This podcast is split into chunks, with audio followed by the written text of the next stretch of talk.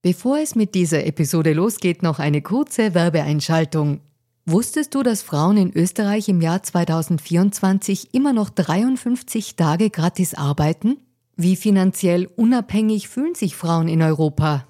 Die Mastercard Finanzstudie 2024 hatte sich zur Aufgabe gemacht, aktuelle Themen wie den Gender Pay Gap und die finanzielle Selbstbestimmung von Frauen näher zu untersuchen.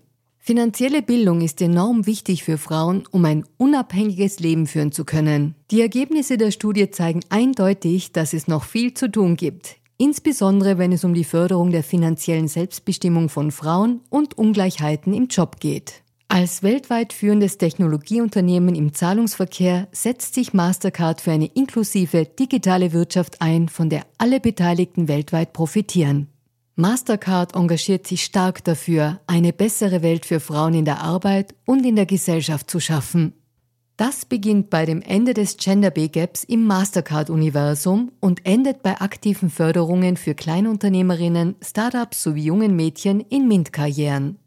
Weitere Informationen findet ihr unter www.mastercard.at-de-at. Und jetzt geht's weiter mit Fair and Female.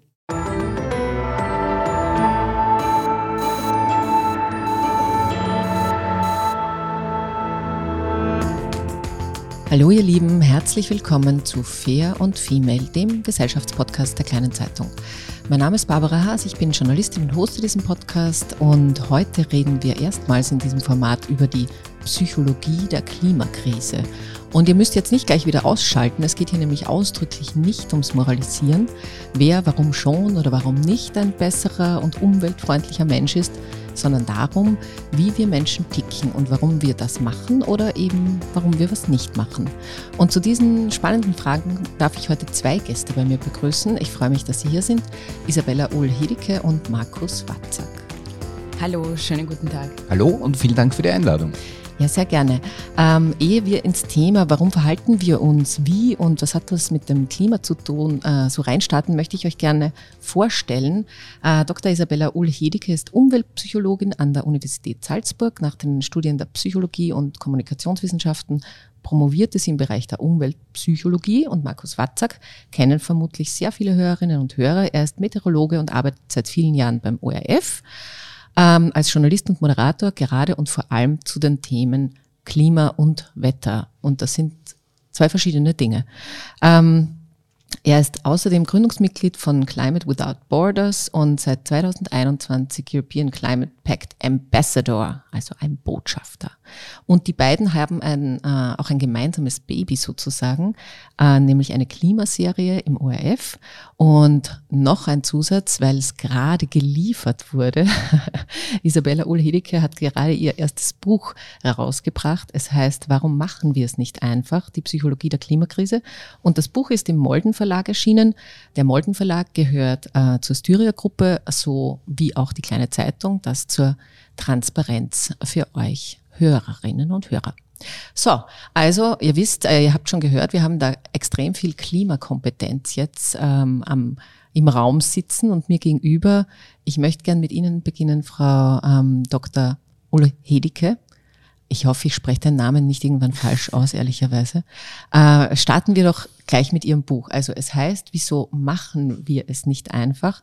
Und ich musste schmunzeln, als ich da reingelesen habe, weil ich habe mich ein bisschen ertappt gefühlt. Sie beschreiben da ein Abendessen äh, mit Freunden, wo man sich so über die Klima, also über die großen Probleme auf der Welt irgendwie unterhält und, und, und Klimasünder sozusagen auch ausmacht. Das sind nämlich eigentlich immer die anderen ähm, und dann so genüsslich dann übergeht zu Steak und Salami-Pizza und, und, und dann recht zu, selbstzufrieden ist. Und das ist mir eben auch schon oft passiert, dass ich mich als die Gute äh, verorte.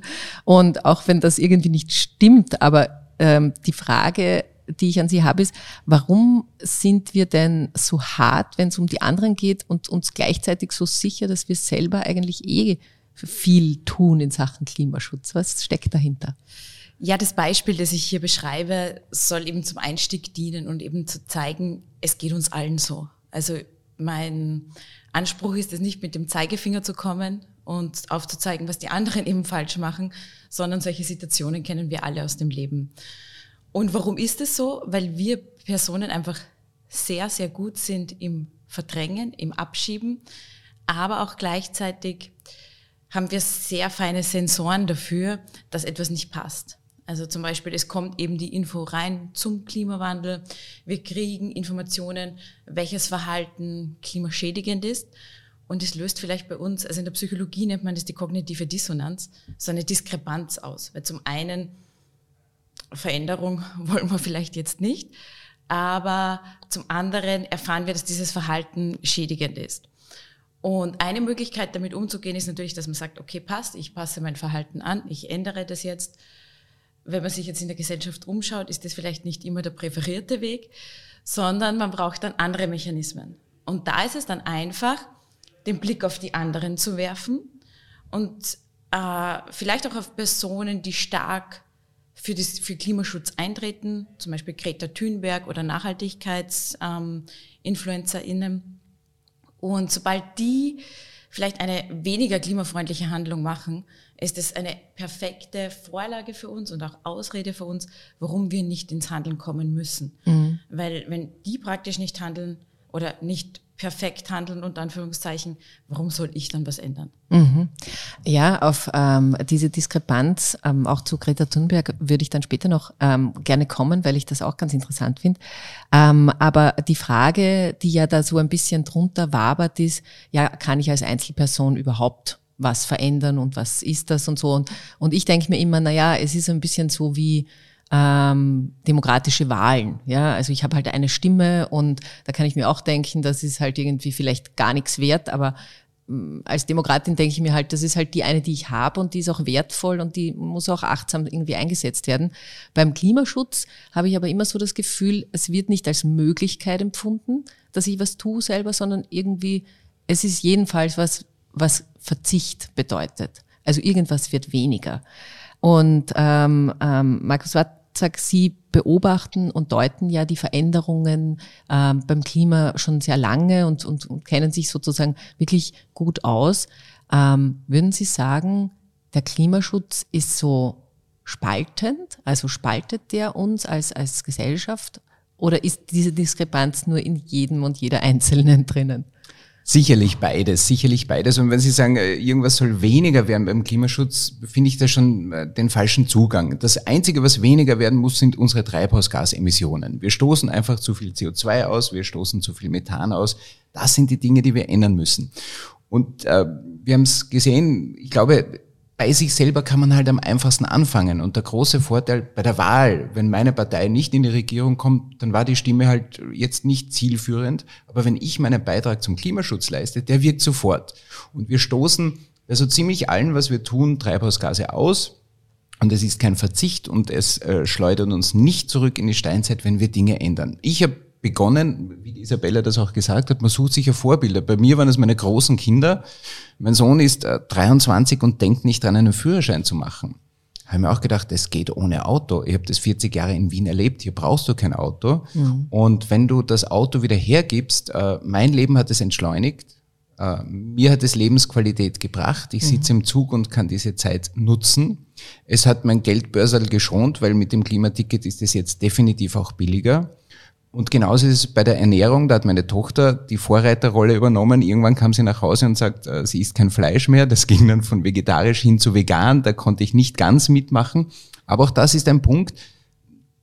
Das ist kein Verzicht, sondern wir schützen nicht nur das Klima, sondern wir tun auch unserer Gesundheit was Gutes. Wenn wir statt dem Auto uns aufs Fahrrad setzen, machen wir dabei auch Sport, wenn wir von A nach B fahren wenn wir weniger Fleisch essen, äh, bekämpfen wir vielleicht auch ein weiteres Problem in Österreich, dass manche von uns ein bisschen zu viel Gewicht haben. Also ich glaube, wir müssen die positiven Aspekte des Klimaschutzes voranstellen. Mhm. Mein Leben hat es verbessert, Klimaschutz zu betreiben und ich habe äh, große Freude dabei. Das ist, ähm, das ist super. Ich, ähm, ich habe auch den Test gemacht, der bei Ihnen im Buch drinnen ist. Ähm, und ich, äh, bei mir ist rausgekommen, äh, dass ich, äh, ich bin Anscheinend ist mir das Wohl der anderen sehr wichtig, zum einen. Und zum anderen ist mir mein eigener Hedonismus sehr wichtig. Also ich bin offenbar auch ein, ein, Genussmensch. Aber das als kleiner Spoiler für das Buch, da ist ein interessanter Test drinnen. Ähm, äh, liebe Frau Ulhedeke, der Markus Watzach hat das jetzt schon gesagt. Es ist ähm, das eigene Leben verbessert sich eigentlich, wenn man Klimaschutz betreibt. Äh, was ich bei Ihnen im Buch auch gelesen habe, war ein interessanter Satz, nämlich äh, Zitat, die Strategie des Wachrüttelns durch Fakten steigert die Bereitschaft für einen klimafreundlichen Lebensstil nicht. Ähm, das, das gab mir irgendwie zu denken, also das ist sozusagen diese äh, Hard Fact, also gibt mir auch zu denken als Journalistin, weil wir ja wenn wir über Klimaschutz oder Klimawandel oder Klimakrise berichten, dann äh, machen wir das ja immer mit ähm, großen negativen ähm, Nachrichten unter Anführungszeichen. Schon auch nicht in der Hoffnung, wir berichten ja, aber trotzdem irgendwie, das Wachrütteln ist schon irgendwie immer äh, mit dabei als äh, Motivation. So, aber wenn das jetzt überhaupt nichts bringt, dann ähm, frage ich mich und ich frage Sie, was, äh, was, machen, was macht denn das Aufrütteln mit uns und was ist sozusagen die Alternative dazu? Wie kann man es besser kommunizieren? Da muss ich kurz spezifizieren, weil ich die hochgezogenen Augenbrauen von Markus gesehen habe. Das heißt jetzt nicht, dass man über den Klimawandel, vor allem in den Medien, nicht mehr berichten soll. Mhm. Es ist wichtig, ihn präsent zu haben.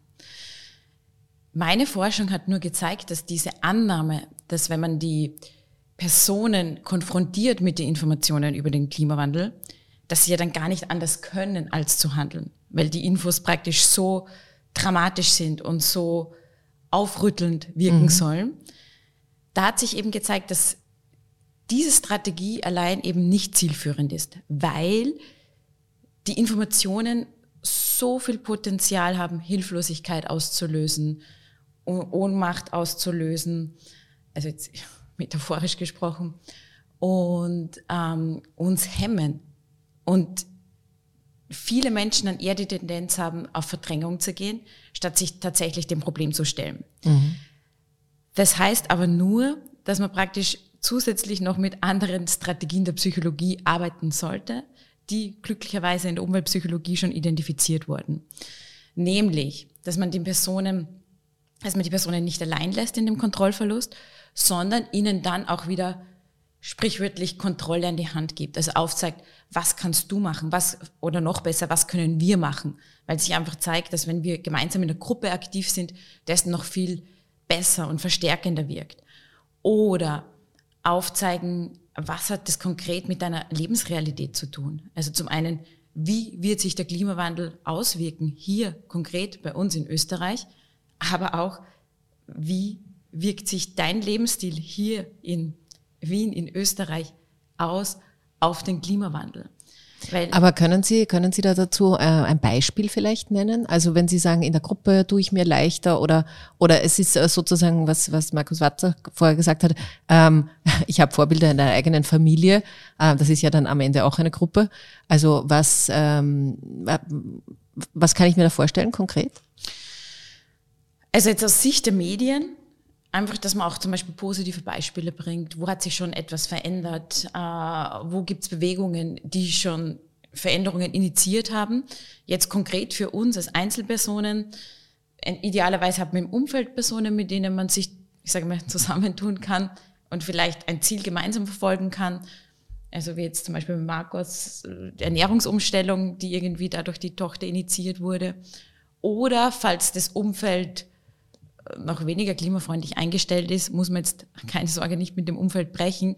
Aber wir können uns zum Beispiel und Anführungszeichen Verbündete über Social Media suchen. Also, mhm. dass ich ähm, Personen, die ähnliche Ziele wie ich verfolge, mich mit denen vernetze und dann nicht das Gefühl habe, ich bin alleine, was ich, ich will mich verändern, alle anderen nicht und hat es wirklich einen Sinn, sondern dass man sieht, na, das stimmt nicht. Es, das, ist, das Bewusstsein ist da. So viele Menschen wollen was verändern und äh, die Chancen sind da und wir müssen mhm. sie nur ergreifen.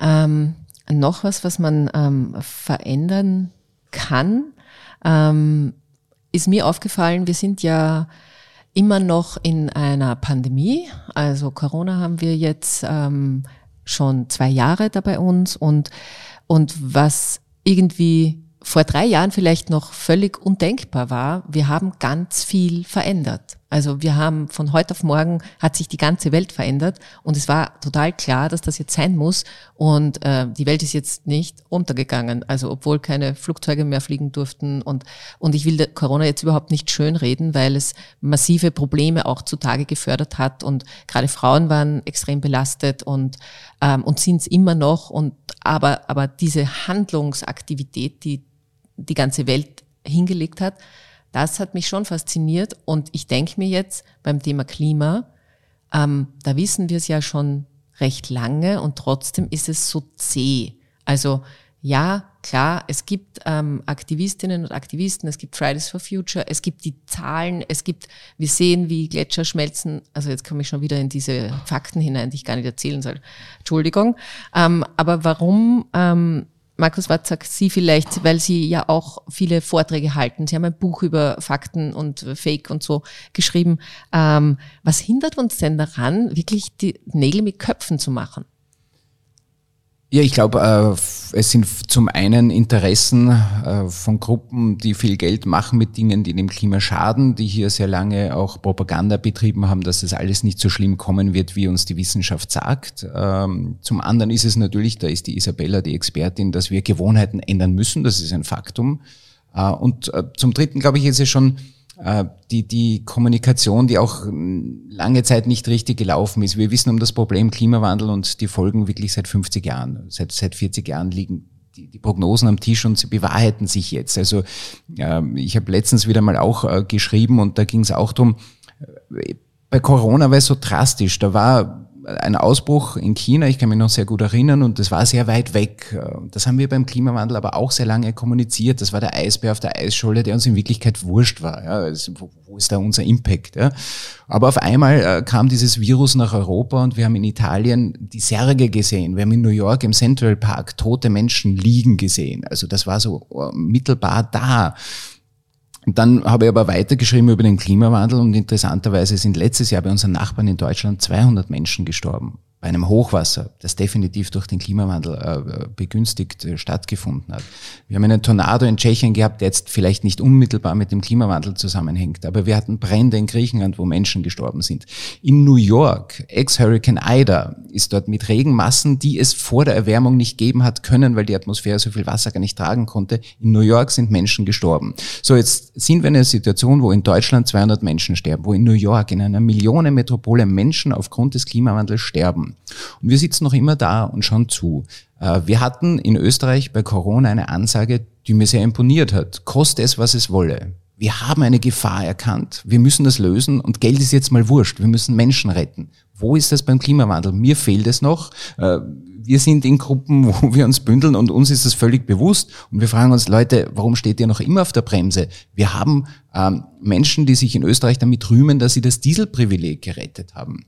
Äh, wir haben noch immer Menschen, die sich damit brüsten, dass sie den Klimaschutz ausbremsen. Das mhm. ist nicht mehr zeitgemäß und dagegen müssen wir einfach energischer auftreten. Aber was Sie da jetzt sagen, ist, ähm, dass es eben schon auch viel Interesse gibt, das nicht zu tun. Also Interesse im Sinne von wirtschaftliche Interessen oder dass es sozusagen Businesses gibt, äh, die vielleicht auch viel Einfluss haben oder auch politisch ähm, relevant sind, die vielleicht was verlieren würden, wenn sie sich jetzt für den Klimaschutz... Wir können das konkret machen. Ganz ja. sicher ist das so. Die ganze Erdölwirtschaft hat wahnsinnig viel Geld und wir kennen das genauso von der Tabaklobby in Amerika. Es sind auch die gleichen Lobbyfirmen, die hier sehr lange Gegenwerbung gemacht haben. In Amerika gab es sehr lange ähm, Thinktanks, die uns klar machen wollten, dass Rauchen gesund ist. Äh, sie lagen falsch. Genauso hat Exxon Studien anfertigen lassen, die zeigen, na ja, das Verbrennen von Erdöl ist doch kein Problem. Da wurden Wissenschaftler bezahlt dafür, dass man aufzeigt, dass das, was passiert, gar nicht wahr ist. Wir hatten noch vor kurzem in Amerika einen Präsidenten, der gemeint hat, der Klimawandel sei eine Erfindung der Chinesen. Er hat das zu Corona auch gesagt. Mit beiden liegt er falsch. Die Wissenschaft hat hier nicht geirrt. Und solange hier sehr viel Geld fließt, sind natürlich Leute dahinter, daran festzuhalten. Ja, ähm, lassen Sie uns ganz kurz zu positiven Dingen kommen. Ähm, Sie sind ja engagiert, Sie sind auch Gründungsmitglied von ähm, Climate Without Borders und ich habe da ein bisschen reingeschaut und war tatsächlich beeindruckt schon allein von den vielen internationalen Gesichtern, also alle Nationen, die, also so, so ganz wirklich bunt gemischt und ähm, das, ähm, was wir jetzt schon so ein bisschen besprochen haben, sich zu vernetzen und gemeinsam da irgendwie auf ein Ziel hinzuarbeiten und das auch vielleicht auch sehr lustvoll zu tun. Ähm, das ist mir bei dieser Seite irgendwie total ähm, rübergesprungen. Deswegen frage ich Sie, was, äh, was war denn bisher die beste Erfahrung, die Sie dort in diesem Netzwerk gemacht haben? dass du nicht alleine bist, wenn du so ein großes Anliegen hast, wie für eine gute Zukunft zu sorgen. Also man rennt ja oft herum, sehr oft frustriert, weil äh, ich habe wirklich 2018 das Buch geschrieben, weil ich im Jahr davor meinen ganzen Urlaub darauf aufgewendet habe, Vorträge in Schulen, in Firmen, bei Menschen zu halten, um sie auf zu wecken, aufzurütteln. Und irgendwann äh, zweifelst du, ist das genug? Ähm, erreiche ich genug Leute? Ich musste dann Vorträge absagen, aber das schreibst ein Buch, dann erreichst du mehr Leute. Also du bist immer getrieben, weil es geht um was. Es geht um unsere Zukunft, es geht um unseren Lebensraum, es geht um die Schönheit der Erde, die wir erhalten wollen. Und auf einmal bist du nicht alleine und siehst, und wir haben es wirklich geschafft, rund um den Globus Mitglieder aufzutreiben und zu finden, die oft mit viel mehr Kraft oder Ideen, gute Ideen. Äh, Jill äh, aus Belgien hat, hat wirklich äh, vor Corona bei einem großen Open Air ein Klimaevent gemacht mit 30.000 Leuten. Und in sozialen Netzwerken verteilt sich das. Also das hat einen riesen Impact und du denkst ja, verdammt gute Idee, warum hatte ich die nicht?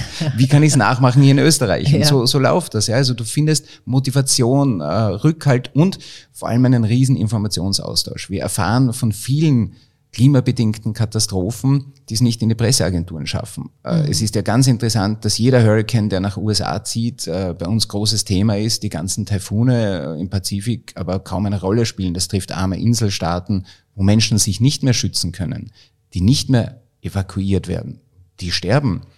Ähm, wir berichten sehr wenig darüber. Mhm. Also auch ein, ein großer Informationsaustausch und auch ein Rückhalt.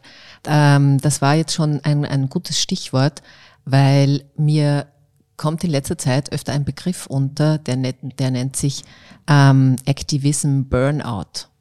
Und das, was Markus Watzak jetzt beschrieben hat, so es ist nie genug und man hat ja immer was zu tun und es ist so wichtig und es ist äh, gleichzeitig, man hat eben eigentlich keine Zeit mehr.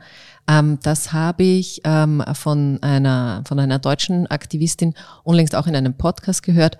Ähm, diese Ohnmacht, man ist nie fertig, das Politische ist so privat wie fast nichts und man hat auch nie Pause und ähm, und was ich mir, was ich mir gedacht habe, Sie haben vorher schon Greta Thunberg angesprochen.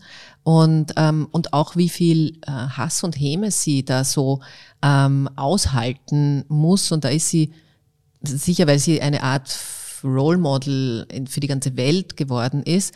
Ähm, aber was ich mir denke ist, wenn man das, also einerseits die Frage, warum, warum gibt es dann so viel Hass ähm, auf solche Personen, wenn sie mal, ich glaube, es war ein Sandwich, was sie im Zug gegessen hat, wo man sie fotografiert hat, was nicht in Ordnung ist, by the way, ähm, und das in Plastik verpackt war. So, also dieses, okay, na, wenn die auch schon Plastik verwendet, dann kann es ja wohl nicht so weit her sein, da mit dieser Klimaschützerei. Und, ähm, und dieser Perfektionsanspruch, ähm, das hat diese Aktivistin auch ähm, beschrieben äh, von diesem Activism Burnout. Ähm, der Perfektionsanspruch, den kann man ja nicht erreichen, also den kann man nicht erfüllen. Ähm, aber ich denke mir, wenn man, wenn wenn es so viel Gegenwind gibt gegen Menschen, die sich aktiv einbringen und so weiter, ähm, und die fallen uns dann uns unter Anführungszeichen als Gesellschaft dann irgendwann ins ins Burnout oder geben halt auf, ja, wer aktiviert dann noch die Welt? Sehr sehr wichtiger Punkt und Vorneweg möchte ich ansprechen, dass diese Gefühle, vor allem wenn man sich einsetzt im Kampf gegen den Klimawandel, total normal sind. Also geht mir auch ab und zu so, dass man einfach das Gefühl hat, man könnte noch mehr, noch mehr, noch mehr, aber der Tag hat 24 Stunden und man muss im Einsatz für die Ressourcen der Erde, seine eigenen Ressourcen, darf man da nicht vergessen. Und das ist eben wichtig, dass man seine eigenen Strategien findet, damit umzugehen, weil so ehrlich müssen wir uns sein, es wird wahrscheinlich eher eine Langstreckendisziplin sein und da müssen wir einfach auch gute Wege bleiben, dass wir möglichst alle lange dabei sind, ähm, um aktiv darauf aufmerksam zu machen. Zu der Frage, warum dieses Phänomen so groß ist, dieses, wenn sich jemand positioniert im Einsatz für den Klimaschutz, dass dann oft einfach Maßstäbe angelegt werden, die nicht erreicht werden können.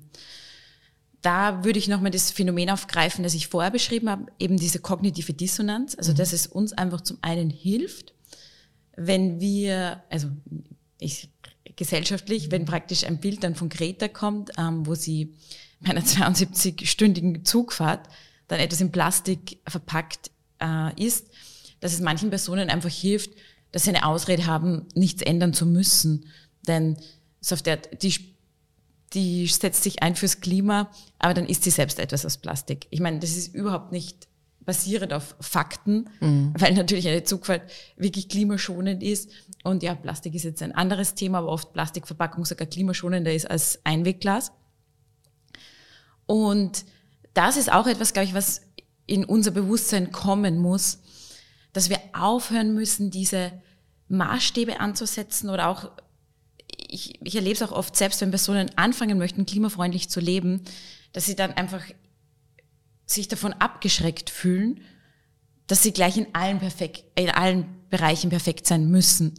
Und so ehrlich müssen wir sein, es geht nicht. Und das ist auch, was ich versuche in meinem Buch zu sagen und auch am Schluss, dass wir diese Balance finden müssen, zum einen Verantwortung auf, also anzunehmen und nicht in diese Ausredenfallen zu tappen, aber auch zum anderen uns nicht selbst zu geißeln, weil wir werden alle Bereiche haben, wo wir klimafreundlicher sind und welche, wo es uns vielleicht noch schwerer fällt.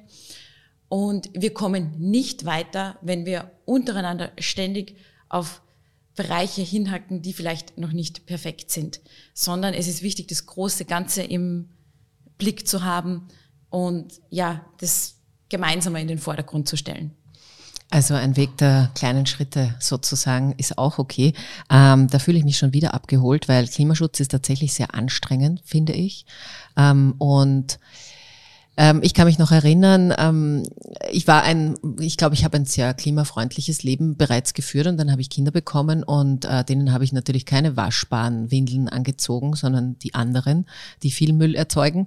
Und ähm, ich habe aber keine Sekunde drüber nachgedacht, ob das jetzt eine gute oder schlechte Idee ist, weil ich zum Thema Ressourcenschonung, ähm, weil ich äh, da schon meine Ressourcen eh schon an, am Anschlag waren. Aber auch jetzt denke ich mir, ähm, und das meine ich jetzt durchaus selbstkritisch.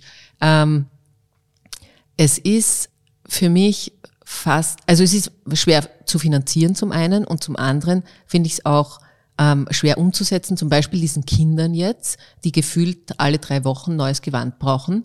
Ähm, äh, eine, ein Gewand aus einem Fair Trade, Mode, nachhaltig aus Wien am besten oder aus der aus Österreich zu kaufen. Das, das, das tue ich irgendwie nicht. Und irgendwie hätte ich gern ähm, eine Art Absolution, dass das okay ist, ähm, dass ich das so mache, weil ich, keine Ahnung, ich will mich jetzt hier nicht reinwaschen, aber natürlich beim Thema Essen tue ich mir leichter, das alles, und das ist auch plastikfrei einzukaufen, ist mega anstrengend. Ähm, aber da, da, da tue ich mir irgendwie leichter sozusagen. Und jetzt habe ich diesen einen Bereich, der halt nicht so gut funktioniert. So, jetzt frage ich hier, das äh, in der Beichte sozusagen, ist das okay oder ist es trotzdem ein fauler Kompromiss? Da kann ich jetzt sogar auch außerhalb meiner Expertise mitreden, weil ich Toch, ah, nicht Tochter, Mutter einer eineinhalbjährigen Tochter bin. Und das ist auch das Interessante, dass oft einfach die Fakten verzerrt in der Gesellschaft wahrgenommen werden. Zum Beispiel jetzt zu den Stoffwindeln. Äh, da gibt es Studien, dass die zum Beispiel aus Klimasicht oder aus, aus Ressourcenverbrauch äh, nur einen Vorteil bringen unter gewissen Bedingungen. Mhm. Also das heißt jetzt nicht, äh, genau, also natürlich die Einwegwindeln brauchen mehr Müll, aber die anderen brauchen einfach mehr Ressourcen durchs Waschen und so weiter. Also ah, okay. wenn man da die Bilanz sich anschaut, dass sich das oft äh, ja, in, in Waage hält. Und ja, das ist jetzt aber ein genau. guter Hinweis für alle mhm. äh, Mütter und Väter, die uns mhm. zuhören. Also, also ich nehme auch Einwegwindel bei meiner Tochter. Okay, so. Also. und genau. Äh, zu dem anderen also das verstehe ich natürlich. Also es ist unglaublich, wie viel Kleidungsgrößen die Kinder vor allem in, in den ersten Lebensjahren, äh, ich sage jetzt mal, mitnehmen. Aber es gibt natürlich auch andere Möglichkeiten. Also ich kaufe jetzt sehr, sehr viel Secondhand. Äh, da gibt es ja große Plattformen in Österreich, wo man auch ganze Pakete um wirklich sehr, sehr wenig Geld bekommt. Also das sehe ich halt eine gute Möglichkeit, wenn man sagt, man will nicht für jedes Stück vielleicht 30, 40, 50 Euro zahlen. Ähm, und eben auch, dass man sagt, okay, das ist vielleicht jetzt ein Bereich, wo ich so vorgehe. Ich finde, man muss halt einfach ehrlich mit sich selbst sein. Sagen, okay, es ist vielleicht nicht klimafreundlich, es ist ähm, noch andere Bereiche, die problematisch sind. Aber wenn das der Bereich ist, der mir schwerfällt, dass ich den dann weitermache, aber eben, dass man ehrlich zu sich selbst ist und nicht in Ausreden fallen tappt. Und vielleicht dann sagt, ja, ich kaufe vielleicht ähm, vier Teile ein beim Textilschweden, aber die meine Nachbarin kauft ja immer zehn Teile. Also solche Sachen, dass man sich dafür die Ausreden fall, fallen bewusst ist. Aber wie gesagt, trotzdem schauen, welche Bereiche kann man immer noch optimieren, aber auch äh, sich nicht selbst zu geißeln. Da gibt es ein, ein wesentlicher Punkt in, in der Diskussion, ist für mich wieder so schön aufgepoppt. Es muss uns Konsumentinnen auch wirklich einfacher gemacht werden. Äh, wir haben gesehen bei den Windeln, aha, ist gar nicht so, wie ich gedacht habe. Es ist auch mit Abwaschen oder Geschirrspüler. Viele Dinge haben wir nicht im, im Kopf, was ist jetzt wirklich das Gescheitere, auch im Supermarkt. Also ein gutes Beispiel, was kaufe ich jetzt wirklich? Plastik oder Einwegglas? Ist das Tetrapack besser oder schlechter? So, was macht das einfach, wenn wir es wirklich einmal schaffen, ein Gütesiegel, nämlich ein echtes, ein Ampelsystem. Rot ganz schlecht fürs Klima, weil wir leben halt auch schon in einer Zeit, wo halt sich gerne was Grünes umgehängt wird. Da steht dann drauf, äh, ohne Palmöl, aber der Rest ist ein Wahnsinn. Mhm. Oder äh, für mich immer das absurde Beispiel des argentinischen Steaks, das jetzt äh, so die Runde gemacht hat. Denke mir, wer jemals schon Rinderfarmen in Argentinien gesehen hat, würde das nie essen. Das ist um die halbe Welt geflogen und wir haben hier so gute Qualität. Warum ist das nicht ehrlich gekennzeichnet und nicht nicht von der Firma selber, die sagt, oh, wir sind so gut, wir sind so grün, das machen jetzt eh alle in der Werbung schon. Also ich glaube, jeder zweite Werbespot ist klimafreundlich. Ähm, aber die Wahrheit schaut nicht ganz so aus. Und das muss ich ganz einfach sehen, wenn ich einkaufen gehe. Aber warum, was hindert uns denn äh, daran, so ein Ampelsystem zum Beispiel zu machen? Also wir haben eine äh, Ministerin, die Leonore Gewessler, die ja hm, durchaus äh, große Schritte macht in, in der Richtung. Sie sind schon lange auch in diesem Bereich aktiv. Warum ist das so schwer? Okay. ich glaube, da wäre eher die Frau Minister Köstinger zuständig.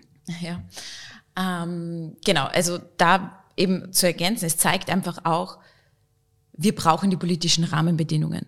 Also es ist natürlich ist es wichtig, dass wir in der Zivilgesellschaft aktiv sind und unsere Verantwortung annehmen.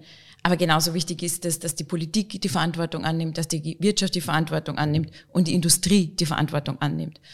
Und das ist mir schon ein großes Anliegen. Natürlich als Psychologin beschäftige ich mich viel mit Einzelpersonen oder ja mit dem Verhalten von Menschen. Aber nichtsdestotrotz zeigt sich auch ganz klar in der Forschung, dass es ohne politische Rahmenbedingungen nicht gehen wird, weil die auch einfach eine ganz andere Signalwirkung haben. Es sollte idealerweise so sein, dass klimaschädigendes Verhalten schwieriger auszuführen ist und klimafreundliches leichter auszuführen ist. Sei es durch Infrastruktur, also ausreichenden öffentlichen Verkehr oder beim Einkaufen, dass ich mich nicht vorher Stunden durch die Quellen scroll, scrollen muss, sondern einfach klar ersichtlich ist, was ist wirklich klimafreundlich. Bitte auch über den Preis.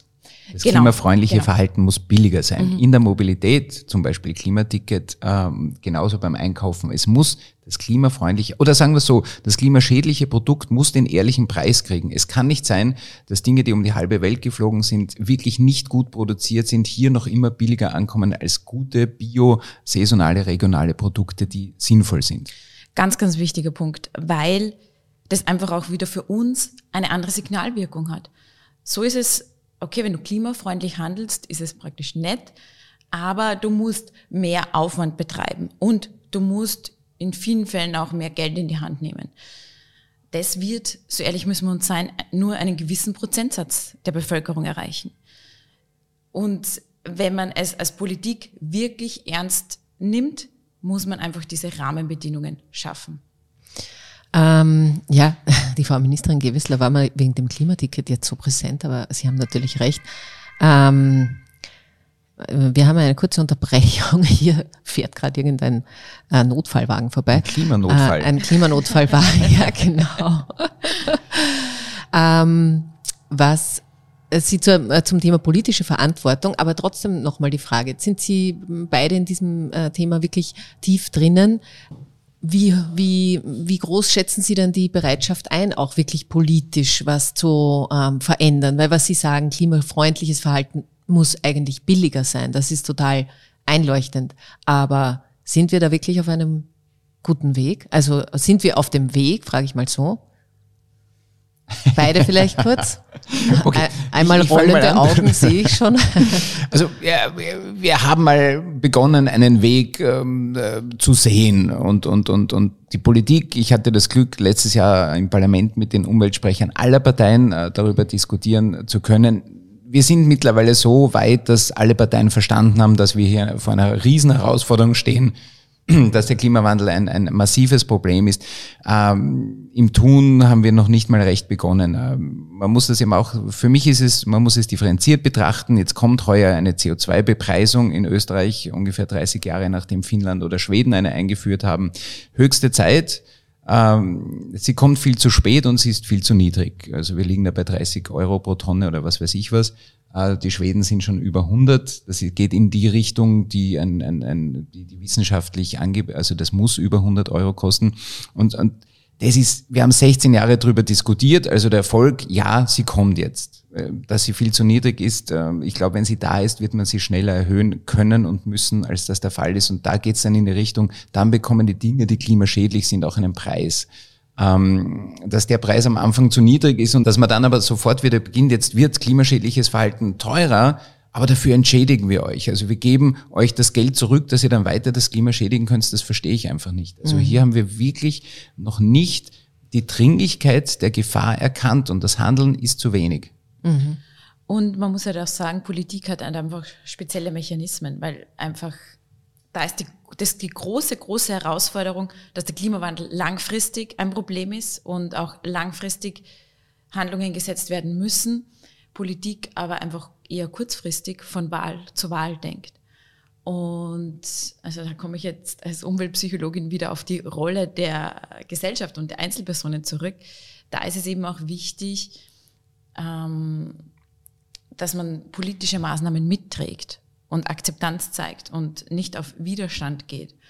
Und ähm, man muss halt auch sagen, wir sind in einer Demokratie in Österreich und man kann, also vorher wurde ja schon die Wahl erwähnt und mit der Wahl ist, hat man schon einen großen Hebel, ähm, wenn man sagt, Klimaschutz ist mir wichtig, dass man auch Parteien priorisiert, die Klimaschutz präsent haben oder dem eine hohe Priorität geben.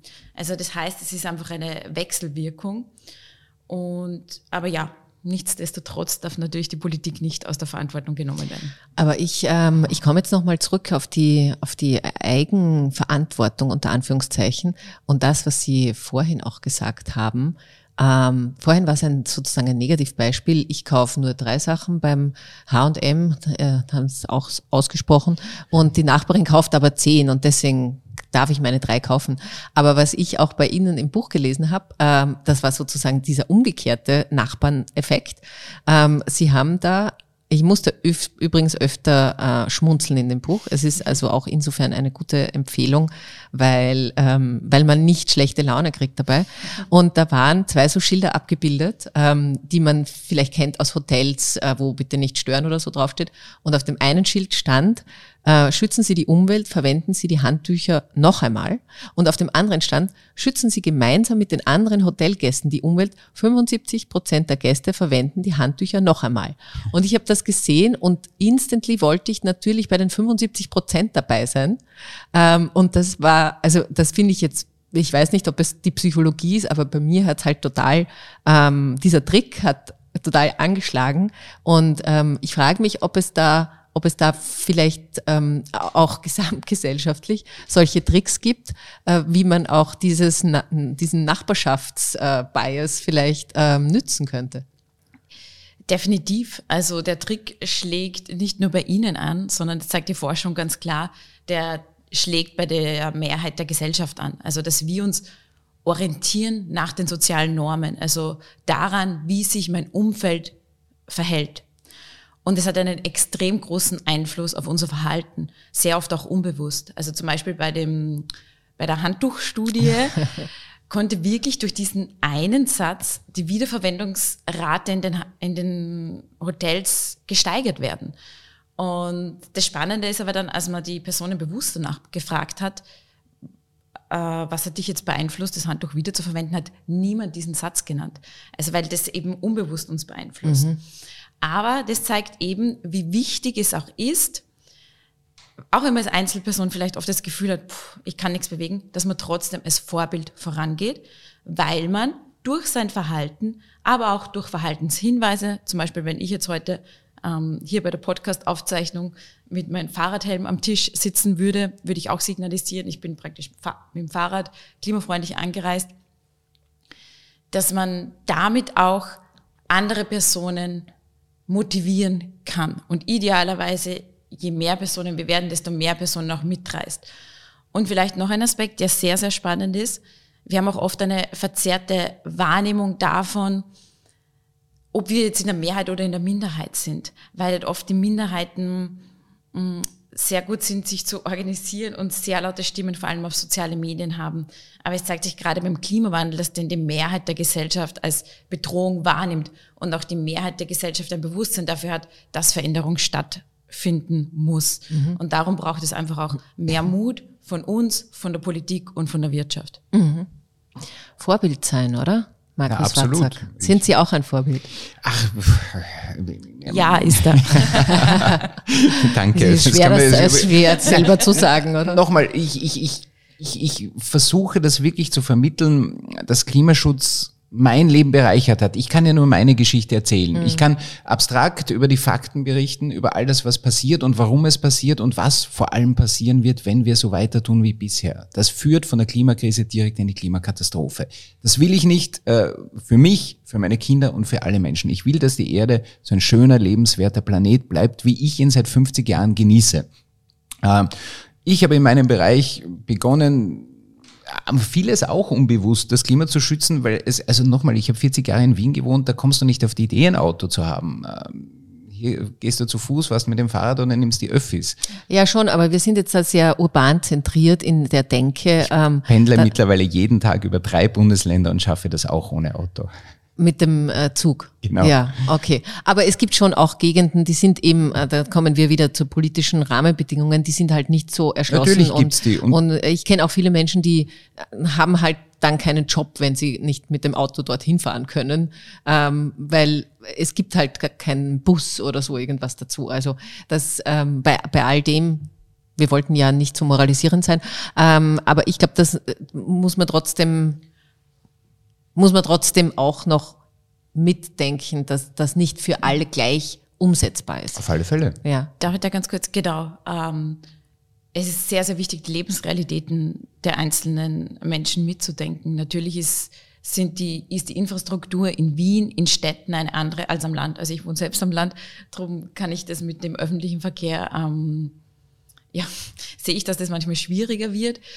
Aber nicht Nichtsdestotrotz eben ist es wichtig, dass wir unsere Verantwortung annehmen und ich kann nur unterstreichen, was der Markus gesagt hat. Seit ich ein klimafreundlicheres Leben führe, habe ich mehr Lebensqualität. Mhm. Und es geht mir wirklich besser. Und ich verstehe, dass manche Bereiche einem vielleicht leichter fallen, schwerer, die schweren sich vielleicht am Anfang wirklich wie Verzicht anfühlen. Aber wenn man es probiert, merkt man dann oft, na, es ist eigentlich gar nicht so. Mhm. Und ich gewinne dazu, sei es an Gesundheit, an Geld, wenn ich mehr Secondhand kaufe, oder eben auch an Lebensfreude mhm. und Zeit. Ja, das ist super. Ähm, äh, jetzt kommen wir schon in die Rubrik Lifehacks. Ähm, vielleicht von Ihnen auch noch, ähm, Herr Watzak. der Podcast heißt ja Fair und Female und deswegen ist diese Fairness und Gerechtigkeit immer irgendwie mit dabei. Und weil ich gerade die Augenbraue schon wieder hochziehen sehe, äh, Female ist in dem Fall Male und Female gemeint. Also Männer sind äh, gerne mit gemeint. Aber zum Thema Fairness wollte ich noch ganz kurz sagen, ich habe jetzt schon gelernt das Thema Secondhand Prozent. Also das finde ich wirklich super, weil gerade die Produktion von billiger Mode äh, geht ja wirklich zu Lasten meistens von Frauen in Ländern wie Bangladesch und so weiter, die unter unmöglichen Bedingungen diese drei Euro T-Shirts machen. Ähm, Sie haben vorhin schon angerissen beim Einkaufen diese ähm, in Österreich wird gute Qualität produziert und dennoch jagen uns die Handelsketten seit Jahrzehnten mit noch billiger, noch Prozente und so weiter rein und, und irgendwie sind wir alle auch noch äh, Konsumentinnen und Konsumenten und haben eben nicht immer die Ressourcen, das alles auch irgendwie zu äh, vergleichen und, und einzuordnen. Aber wo äh, wo würden Sie denn sagen, wo ist ein guter Start? Wenn ich mir jetzt denke, jetzt habe ich diesen Podcast gehört und habe immer noch nicht abgedreht. Ähm, und, Gratulation. Und, äh, und, und habe vielleicht Lust bekommen, weil ich jetzt ein paar Dinge gehört habe, die vielleicht auch Lust machen, aber wo fange ich an? Ich kann es nur noch einmal sagen, das muss jeder für sich selber herausfinden. Wir können aufzählen, was die großen Brocken sind. Das ist Energie, Verkehr, Ernährung. Das hat wirklich einen Impact, wenn ich selber was dran drehe. Also die, die Leute glauben immer, wenn ich das Plastiksackel nicht mehr verwende, wichtig und richtig, aber das wird unser Klima nicht retten. Auch die wichtigen Hebel, die wir in Österreich haben, also konkret für mich äh, ist das das Furchtbarste, dass wir 2022 schreiben und in einem äh, großen Bereich der Emissionen noch immer steigende Emissionen haben und das ist der Verkehr. Da können wir nicht mhm. drum heran. Und ja, es gibt ja Ausnahmen. Ich war letztens im Waldviertel bei einem Vortrag. Ähm, dort ist das massiv ein Problem. Ich war im Südburgenland in Güssingen. Dort ist es mit öffentlichen furchtbar, weil es keine Bahn gibt. Das, ich kenne das alles. Mhm. Aber dann muss ich dort schauen, kann ich Fahrgemeinschaften bilden? Kann ich auf Elektromobilität Mobilität, bitte schaut, dass mehr Leute in diesen Fahrzeugen drin sitzen. Wir haben den Trend zu immer größeren Autos, äh, die immer mehr verbrauchen und trotzdem sitzt einer frustriert im Stau. Mhm. Das kann es ja nicht sein. Mhm. Und der zweite Impact ist die Ernährung. Essen wir weniger Fleisch. Das macht wirklich was aus, wenn Sie damit beginnen. Vor allem, wenn Sie zu Hause gerade sitzen und für vier Menschen denken, für Ihre zwei Kinder und den Mann oder umgekehrt für Ihre Frau mal kochen herrlich. Also wir mussten meinen Vater da auch bekehren, der auch gern äh, den Schweinsbraten und die Knödel hat. Ja bitte, soll er am Sonntag mal essen. Aber bitte nicht täglich. Einfach mhm. bewusst überlegen, muss ich diese Strecke von A und B wirklich mit dem Auto fahren? Muss ich heute schon wieder Schnitzel oder Schweinsbraten kochen? Und habe ich nicht eine bessere Idee für einen Urlaub oder für eine Dienstreise, als ins Flugzeug zu steigen? Mhm. Ja, das sind schon gute Hinweise. Genau, und zum Energiesektor, der ist oft nicht so präsent, aber dass ich zum einen meine Wohnung, mein Haus durchleuchte, kann ich es energieeffizienter gestalten, also zum Beispiel umrüsten auf LED-Lampen, äh, isolieren, dass ich einfach auch weniger Energie, also praktisch sprichwörtlich beim Fenster rausblase und ganz wichtig, von wo beziehe ich meine Energie? Mhm. Und da, ich weiß, das ist jetzt wieder ein bisschen aufwendig, aber genau hinzuschauen, weil sehr, sehr viele Energieanbieter schmücken sich mit, und Anführungszeichen, grünem Strom. Wenn man da genauer hinschaut, merkt man, dass die vielleicht Tochterfirmen haben, wo sie praktisch den, den grauen, den, den fossilen Strom auslagern. Ah, da gibt's zum Glück auch schon Stromanbieter-Checks, wo man das wirklich gut auf einen Blick hat. Und dann wirklich wechseln auf einen Ökostromanbieter. Das mhm. sind Dinge, die man tun kann. Und genau, also wirklich Schritt für Schritt, wenn man jetzt ein passionierter Fleischesser wird, wird es nicht zielführend sein, wenn man sagt, ab, ab nächster Woche ernähre ich mich vegan. Also mhm. das ist, wird wahrscheinlich na, nicht nachhaltig wirken auf verschiedenen Ebenen. Aber dass man es einfach probiert. Und was hat man zu verlieren, außer eine positive Zukunft? Bei der Ernährung gibt es so einen wesentlichen Punkt, der, der, mich wahnsinnig beschäftigt. Wir reden schon wieder so auf Verzicht von Fleisch oder sonst was. Wenn wir uns mal bewusst machen, dass wir Nahrungsmittel, äh, die produziert und transportiert sind und im Supermarkt liegen, ein Drittel davon wegschmeißen. Mhm. Wenn wir beginnen, das zu vermeiden, hat niemand von uns auf irgendwas verzichtet. Und wir haben einen riesen Beitrag zum Klimaschutz geleistet. Ja. Und ein ganz wichtiger Punkt ist auch, also wenn wir jetzt vorher gerade über die Infrastruktur gesprochen haben, dass man dann nicht nur zu Hause sitzt und drüber sich beschwert, sondern seine Stimme auch hörbar macht, politisch hörbar macht. Das heißt jetzt nicht, dass man einer Partei beitreten muss, aber der Politik zeigt, dass da Änderungen gewünscht sind. Mhm. Ähm, ich würde zum Abschluss noch mal ganz kurz auf den, auf den Buchtitel kommen. Ähm, warum machen wir es nicht einfach? Was werden Sie denn konkret äh, machen in diesem Jahr, was Sie jetzt noch nicht schaffen? zum Thema Klimaschutz? Dann fange ich an, wenn du länger überlegen musst. Also die Isabella hat mich so inspiriert. Ähm, ich werde heuer ein Buch rausbringen. Man kann es ja dann nicht lassen. Ne? Also wir haben ja immer das Problem, wie erreichen wir noch mehr Leute und vor allem, wo nehme ich Energie her? Äh, das Burnout, das war mir zum Beispiel nicht bewusst, aber habe ich schon erlebt. Ja? Also ich habe mir jetzt Verstärkung geholt mit einer sehr, sehr jungen Klimaaktivistin äh, und gemeinsam ein Buch geschrieben, und das, damit jetzt einmal dein Buch vorrangig hier steht. Unser Buch Letzte Generation wird nächstes Monat herauskommen und das ist etwas, worauf ich mich wirklich freue, ähm, weil äh, das ist, ich habe mir dann auch gedacht, wie, wie, wie, wie muss man die Sprache ändern, die Erklärungen, die Zugänge zum Thema Klimawandel. Und mit einer jungen Dame habe ich da so viele Ideen gefunden. Das ist wirklich ein spannendes Projekt, auf das ich mich auch sehr freue. Super. Letzte Generation machen wir auch gleich Werbung. In welchem Verlag? Was sind da Frau Müller natürlich. Okay. Und, und Sie? Ja, ich, ich bin jetzt gerade am Durchlaufen der verschiedenen Lebensbereiche und also das heißt jetzt nicht, dass mein Lebensstil perfekt ist, aber eines ist vielleicht wirklich auch so dieser, dieses, ein, dieses, dieses Aktivwerden und eben die Stimme auch noch mehr hörbar machen, was hoffentlich auch durch, durchs Buch gelingt, durch die Fernsehserie, aber eben da, auch wenn es vielleicht von WissenschaftlerInnen oft anders erwartet wird, äh, auch andere Wege zu beschreiten und eben auch Allianzen einzugehen und auch selbst von neuen Sichtweisen zu profitieren. Ja, super. So, was haben wir gelernt? Äh, Klimaschutz darf uns nicht spalten als Gesellschaft, weil wir eigentlich ein gemeinsames Thema damit haben. Und auch wenn es vielleicht manchmal schwer fällt, ähm, sozusagen sich in die Auswirkungen hineinzudenken, aber alle, die spätestens alle, die, wenn man Kinder hat, weiß man, dass diese Kinder mit diesen Konsequenzen werden umgehen müssen. Und was ich noch gelernt habe, ist, ähm, ich darf auch nicht perfekt sein. Also ich muss nicht perfekt sein, so ist da wahrscheinlich der richtigere Satz. Und ähm, das ist irgendwie ein ganz gutes Gefühl, ähm, weil man dann wahrscheinlich nicht in dieses fatalistische und jetzt ist eh schon wurscht ähm, Gefühl hineinkommt. Und mit diesem völlig unwissenschaftlichen Satz verabschiede ich mich, ähm, bedanke mich bei meinen beiden Gästen fürs Gespräch und wer mehr hören und sehen will, äh, dem sei jetzt noch die Klimasendung nochmal ans Herz gelegt. Äh, jeden Mittwoch im Studio 2 um 17.30 Uhr ähm, sind die beiden zu sehen und das Buch ähm, im Molden Verlag erschienen äh, ähm, heißt, warum machen wir es nicht einfach? Die Psychologie der Klimakrise. So. Wenn euch dieser Podcast gefallen hat, dann freue ich mich, wenn ihr den Podcast abonniert und liked und äh, eine gute Bewertung da lässt. Und wenn ihr Feedback zu unserem Gespräch jetzt habt, dann schreibt mir doch einfach direkt eine Mail an barbara.haas.kleinezeitung.at. Und wenn ihr wissen wollt, ähm, was sonst noch so passiert auf der Welt oder in eurer Region, dann schaut doch in die Kleine Zeitung Print oder digital unter kleinezeitung.at.